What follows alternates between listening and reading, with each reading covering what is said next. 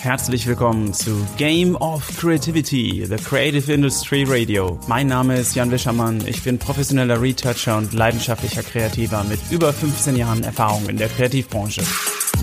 In jeder Episode stelle ich dir außergewöhnliche Menschen oder Gedanken vor, die dir helfen sollen, immer wieder neue Motivation und Inspiration zu finden. Vielen Dank, dass du heute Zeit mit mir verbringst. Und jetzt, Game On!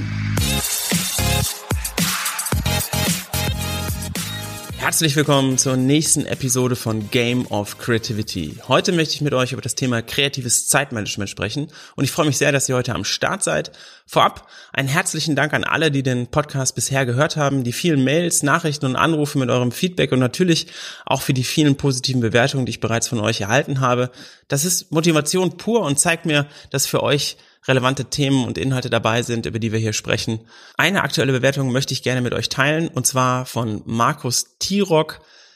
Es macht große Freude, Jan zuzuhören. Er schafft eine sympathische Nähe durch seine unaufgeregte Natürlichkeit, nicht auf Hochglanz poliert, dabei gleichzeitig dynamisch, optimistisch, gute inhaltliche Ansätze. Ich freue mich also auf die nächsten Episoden. Lieber Markus, vielen, vielen Dank für dein Feedback. Das freut mich sehr, motiviert mich sehr und ganz, ganz herzlichen Dank. Lasst uns direkt ins Stadion einlaufen und definieren, worüber wir heute im Einzelnen sprechen. Kreative haben häufig viele Dinge gleichzeitig im Kopf, die sie gerne umsetzen möchten oder müssen. Und da wir alle die gleiche Zeit am Tag zur Verfügung haben, ist es wichtig, Prioritäten zu setzen und die Aufgaben für den Tag zu priorisieren. Du erhältst heute einige sofort umsetzbare Wege und Möglichkeiten, wie man deutlich strukturierter und fokussierter mit seiner Zeit umgehen kann. Zudem sprechen wir darüber, wie wichtig Disziplin und innere Motivation für das Erreichen jedes deiner Ziele sind. Vielleicht kennst du den Satz, wenn du liebst, was du tust, dann fühlt es sich nicht wie Arbeit an. Bei mir persönlich ist das auch so.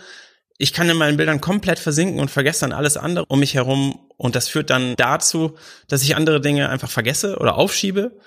Und vor allem dann, wenn ich meine Zeit nicht sinnvoll aufteile und meine Aufgaben priorisiere. Lass uns erst einmal ganz kurz über Störquellen sprechen. Was sind eigentlich Störquellen? Wir leben in einer Welt, die uns ständig und unablässig mit neuen Impulsen unterbricht und jeder kennt das.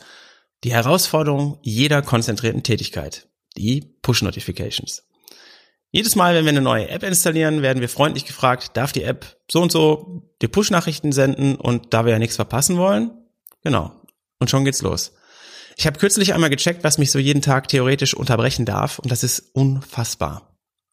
Ich habe sofort alle Push-Nachrichten ausgestellt. Das war ein echter Akt. Ich bin da durch jede App durchgegangen und habe das alles ausgeschaltet. Das war so krass, wie viel das war. Und nur noch Anrufe und SMS kommen durch und alles andere muss ich persönlich abrufen. Anfangs war das echt komisch, doch man wird mit der Zeit deutlich ruhiger und man kann sich viel besser konzentrieren und ich kann euch nur empfehlen, probiert das einfach mal aus.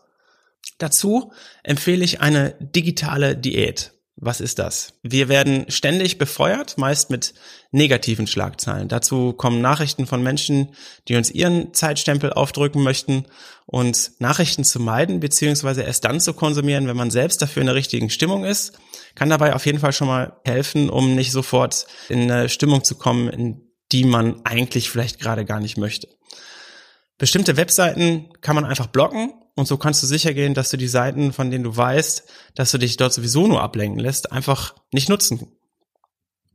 Und zum Thema Facebook, da gibt's ein ziemlich cooles Plugin, Newsfeed Eradicator.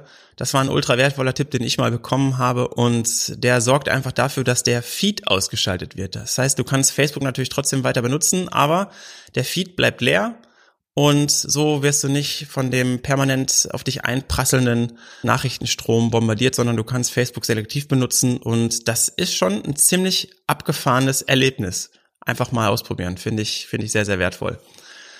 Ähm, oder mobile Daten oder die Push-Notifications einfach ausstellen. Und so wirst du zum Beispiel nicht unterbrochen, wenn mal wieder ein unwichtiges Tor gefallen ist oder wenn eine noch unwichtigere WhatsApp-Gruppennachricht rumgeschickt wird, wenn du gerade eigentlich mit deiner Family beim Abendessen oder auf dem Spielplatz bist oder einfach mal deine Ruhe haben möchtest, beziehungsweise konzentriert an irgendwas arbeiten möchtest.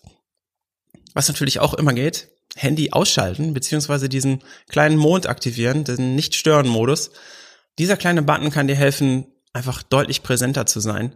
Und das wird dir wirklich jeder Mensch, mit dem du interagierst, danken. Das machen heute kaum noch Leute. Achte mal drauf, wenn du irgendwie im Restaurant sitzt, so am Tisch neben dir liegen die Handys und sobald da irgendwas brummt oder mal Licht angeht, manche Leute haben ja sogar diesen, diesen Blitz aktiviert, ne? Also das, kennt ihr das?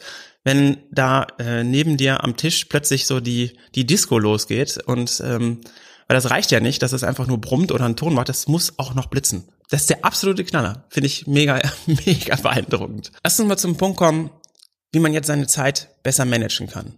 Wir werden in einer der kommenden Folgen noch detaillierter über Routinen und Taktiken sprechen. Hier aber schon mal ein kleiner Auszug, denn eine wertvolle Routine für mich ist, meine Ziele und Aufgaben aufzuschreiben. Größere Ziele werden in Zwischenziele oder sogar in Tagesziele aufgebrochen. Jeden Sonntag entsteht zum Beispiel eine, eine Wochenzielliste für die kommende Woche. Jeden Abend überprüfe ich diese Liste und ergänze wichtige Dinge für den kommenden Tag und priorisiere so die Reihenfolge. Und oft entstehen dabei Muster beziehungsweise Dinge, die ich in Blöcken zusammenfassen kann, wie Mails und Telefonate, also sprich die, die Kommunikation, dann die Projektarbeit oder die Vorbereitung von Seminaren und Vorträgen, dann natürlich die Akquise und ganz, ganz wichtig, die Zeit mit und für die Familie. Also Zeiten zu blocken oder den Tag zu strukturieren, finde ich super wertvoll, denn den Tag in, in 30 oder 60 Minuten Blöcke einzuteilen, habe ich mal als Tipp bekommen. Und als ich das, das zum ersten Mal von diesem Konzept gehört habe, habe ich mir gedacht, das passt nicht zu mir. Aber ich wollte es mal ausprobieren. Und siehe da, es funktioniert. Ich kann Dinge deutlich besser abarbeiten, wenn ich mir dafür einen festen, kurzen Termin setze und mich dann ausschließlich nur auf diese Aufgabe konzentriere. Das müssen natürlich nicht immer 30 Minuten sein, sondern Dinge einfach mal aufgabenweise zusammenzufassen und für diese Zeit alle unnötigen Störquellen auszuschalten, ist ein absoluter Gamechanger für mich gewesen. Die tägliche Kommunikation zeitlich in Kommunikationsblöcke zusammenfassen, fest im Kalender eintragen. Projektarbeit oder bestimmte Tätigkeiten zusammenfassen, fest im Kalender eintragen. Termine mit Kollegen, Kunden und der Family und mit dir selbst sinnvoll zusammenfassen und fest im Kalender eintragen. Prioritäten setzen. Schreibe dir eine Liste mit deinen Zielen auf. Mach dir deine Wochen- und Tageszielliste. Definiere deine Tagesziele am Abend vorher und so kannst du abschalten und dich in der Nacht gut erholen. Jetzt kommen wir aber zu einem Punkt, der immer wieder auftaucht und was auch der größte Killer sein kann, wenn man sich die tollsten Taktiken zurechtgelegt hat. Disziplin. Denn nur wenn wir Dinge durch Disziplin und Wiederholung zu Gewohnheiten machen, können sich diese gewünschten Routinen entwickeln und unser Leben nachhaltig leichter, entspannter und glücklicher machen. Ich bin zum Beispiel seit 15 Jahren hochmotiviert, in jeder freien Minute neue Photoshop-Techniken zu lernen, mich von anderen Künstlern inspirieren zu lassen, mich immer wieder mit diesem Thema auseinanderzusetzen. Und ich habe mir gedacht, das muss doch auch mit anderen Bereichen funktionieren.